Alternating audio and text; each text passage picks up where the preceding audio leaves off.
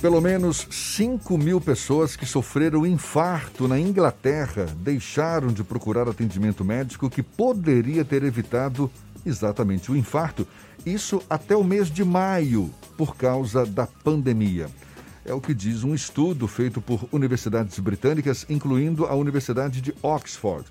Aqui no Brasil, esse problema já tinha sido alertado por médicos do Instituto do Coração. O receio e o medo da procura por ajuda médica pode custar a vida. No tempo em que só se fala do coronavírus e da Covid-19, a gente não pode esquecer do nosso parceiro, literalmente o amigo do peito, que é o nosso coração. A gente fala mais sobre o assunto agora com o médico cardiologista Maurício Nunes, nosso convidado aqui no Issa Bahia. Seja bem-vindo. Bom dia, doutor Maurício. Bom dia, Jefferson. Bom dia, amigos do Isto é Bahia, com Jefferson Brandão e Fernando Duarte na Tarde FM 103.9. Muito e obrigado. Os correspondentes no, em todo o estado da Bahia. Muito... Jefferson, você começou o programa de uma maneira bastante feliz, falando sobre aquilo que nós todos estamos preocupados, nós da Sociedade Brasileira de Cardiologia, Sociedade Baiana de Cardiologia também, que é a preocupação da falta dos pacientes que outrora eram normal. Esse estudo que você acabou de citar da Universidade de Oxford, lá na, no Reino Unido, você viu que 5 mil pessoas deixaram de ser atendidas. Se você for me perguntar, essa estatística é muito preocupante, porque as estatísticas mundiais mostram uma redução de 70% no atendimento dos pacientes cardiopatas nos diversos consultórios do mundo inteiro. Então, gente, você é... há de concordar que isso, o amigo do peito, o seu amigo, meu amigo Rádio ouvinte né, de A Tarde FM, tem que se preocupar em tratar do coração, que através dele que nós vivemos. É isso, Jefferson. Estou à sua inteira disposição para dirimir as dúvidas dos seus rádios. É verdade. A gente já chegou, inclusive, a falar sobre esse assunto aqui ao longo do, do, do, do, do nosso passeio aqui pelo Issa Bahia, que existe a expectativa de um aumento, de um boom de doenças após a pandemia, exatamente porque muita gente não está procurando os médicos é, como deveria estar procurando em condições normais. O senhor tem uma estimativa de quantos pacientes, por exemplo, com doenças cardiovasculares estão deixando de procurar o médico agora, em tempos de pandemia, por causa desse medo do risco da infecção? Para você ter uma ideia, nós procuraríamos, antes de responder objetivamente a sua pergunta, um milhão de pessoas morrem por ano nos Estados Unidos sem que tenham o primeiro atendimento em, em, em vida normal. De 300 a 400 mil pessoas morrem por ano no nosso país sem que tenham o primeiro atendimento. Essa estatística corresponde, a, corresponde em termos de 29 a 30% de mortes cardiovasculares nós temos um índice de morte por acidente de trânsito e por câncer também altíssimo. Morre mais do que essa pandemia, Jefferson. Essa pandemia tem uma mortalidade muito baixa. Essa preocupação, eu concordo que deva existir contra essa guerra que nos assolou agora. Mas nós não devemos nos esquecer de que nós devemos falar para o nosso paciente que o check-up dele cardiológico continua para você ter uma ideia, há cerca de 15 dias atrás, um paciente meu, de 56 anos, disse para a esposa: Filha, estou com dor do peito, não vamos ao hospital porque você vai pegar Covid. Enquanto ela foi ao sanitário, ele desceu correndo o elevador, pegou um táxi e foi para uma instituição hospitalar. Era um infarto agudo do miocárdio ele foi salvo pela teimosia dele.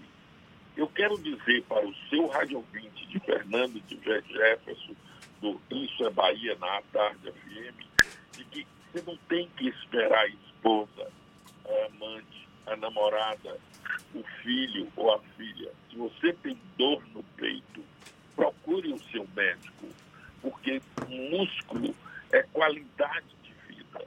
E músculo em coração é tempo.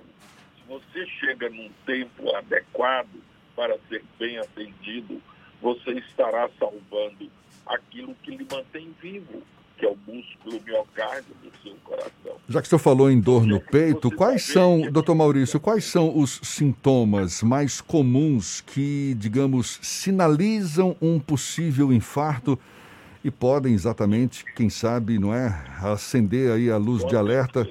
Ah.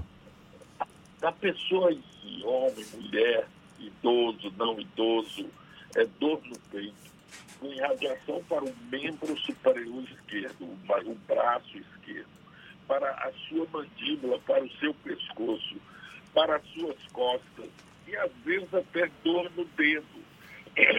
Então, meu amigo ouvinte, preste atenção no seu sintoma e se cuide. Principalmente, Jefferson, se é uma.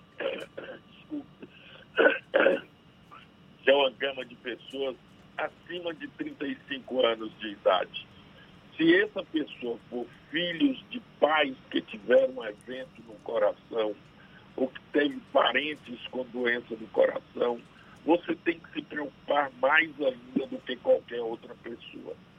Eu acho que essa importância que o seu programa está dando, isso é Bahia, para as doenças do coração, é muito relevante.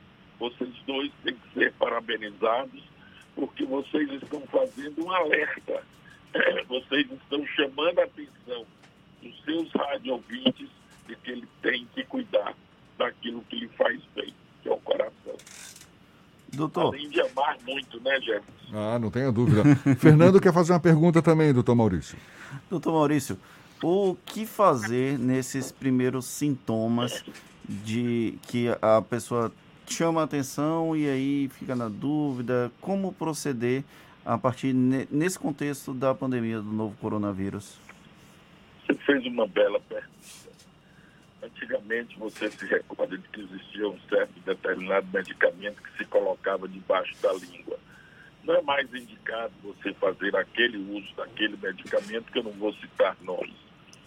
Mas se você tiver dois comprimidos de ácido acetil salicílico, e vocês dois vão me permitir citar os nomes, que seria a AS ou aspirina, você mastigue e engula e vá para o hospital mais próximo da sua região, de onde você está morando. Que você estará ajudando o seu coração dessa maneira. Então, são certas e determinadas pequenas atitudes que fazem com que a gente salve o nosso músculo cardíaco. E na falta desse ou dessa aspirina, hein, doutor Maurício? Como é? E na falta desse AS ou dessa aspirina, o que, que se pode fazer também? Exato. Rezar, Rogério. Rezar, né? Tá bom. Pedir a Deus que nos ajude, que nos dê tempo de chegar ao hospital para que seja adequadamente tratado. Normalmente, qual é o tempo, qual é o tempo médio que existe entre esses sintomas que o senhor relatou? Dor no peito, não é uma irradiação é, é, no sentido do braço esquerdo, palpitação e o infarto propriamente dito, não é? O, quanto que tempo que leva? Acontece? Boa pergunta. Por que que isso acontece? Existe o que que irriga o nosso músculo cardíaco? São duas árvores. A árvore da coronária direita e a árvore da coronária esquerda. São dois ramos principais de artéria. Então, por que que a gente tem dor no peito? Porque cria sujeira nessas árvores. É como se a gente estivesse numa estrada principal e caísse um barreiro. Esse barreiro obstrui a passagem do carro. No caso das artérias do coração, obstrui a passagem de sangue oxigenado para aquele pedaço do músculo cardíaco que ele está irrigando. Então, esse, esse entupimento na artéria do coração, diminuindo o afluxo, a passagem de sangue oxigenado nesta artéria faz com que este pedaço do músculo que ele está irrigando fique isquemiado. O que é isquemia? Isquemia significa falta de sangue. Fica como se a gente pegasse um ferro quente, colocasse na, na, na região da nossa mão e queimasse, queima aquele pedaço de músculo. E isso provoca essa dor que eu fiz referência para os senhores nesse instante passado. Então, é essa manifestação que a gente tem que ter uma janela. Nós não podemos esperar um delta tempo. Nós temos uma janela de dois, duas horas para a gente pegar o carro, um táxi, um amigo, um vizinho, e por favor me leve no hospital que eu estou com dor no peito. Você tem certeza de que a nossa região metropolitana, Salvador, está munida de estruturas hospitalares adequadas para esse tratamento. Você me pergunta, e a sua, doutor? Bom, o meu é o Hospital Português, eu estou lá há 35 anos e estou coordenando a cardiologia do hospital. Agora mesmo estamos setoriando o hospital. O quarto andar já não é mais Covid. Das três UTIs, só tem uma funcionando. Então, o, o, o, está havendo um descenso na pandemia e que Deus nos ajude que esse descenso seja crescente, Fernando e Jefferson, para que a gente possa ter vida normal. Tem 113 dias que eu estou dentro do meu apartamento, sem sair, sem notar a cara do lado de fora. Minto. Sábado de manhã não aguentei, peguei o carro, entrei, fui sozinho na porta da igreja do Bonfim, rezei e voltei para casa. Isso não é comum. A gente tem que pedir a Deus que isso passe logo, para que os nossos corações, dos rádio ouvintes de A Tarde FM 103.9, no Bahia, Bahia agora, né? Bahia Notícias. É, não. não é, é, Bahia é, Notícias é, também. É uma, é, exato, é uma parceria da Tarde FM com o Bahia Notícias. Fernando e Jefferson Beltrão. Doutor Maurício, muito obrigado, uma satisfação Eu conversar com o senhor. Nossas portas estão abertas, viu?